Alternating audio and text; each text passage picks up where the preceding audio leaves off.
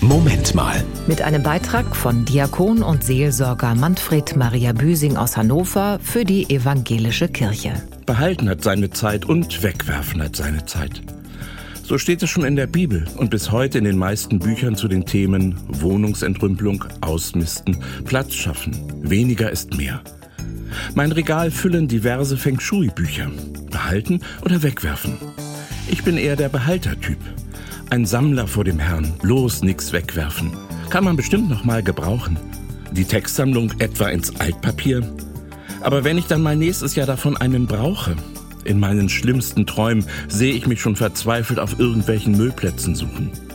Vor zwei Wochen habe ich dann aber doch mal mutig einen größeren Stapel Bücher weggegeben.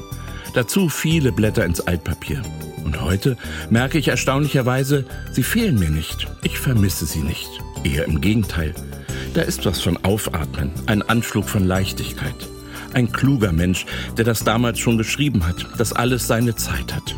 Das Behalten, aber eben auch das Wegwerfen. Gott sei Dank. Platz für Neues in diesem neuen Jahr. Das war ein Beitrag von Diakon und Seelsorger Manfred Maria Büsing aus Hannover für die evangelische Kirche.